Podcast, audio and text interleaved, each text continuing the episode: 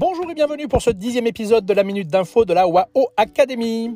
Comme nous le montrons dans notre formation, la WAO Academy, le futur du commerce en Chine est en ligne et la façon la plus efficace de le promouvoir passe par des influenceurs et des influenceuses.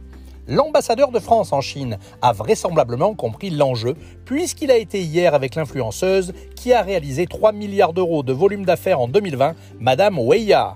Il a présenté six catégories de produits français, dont la cosmétique, les produits pour bébés, la gastronomie, les vins et spiritueux, etc.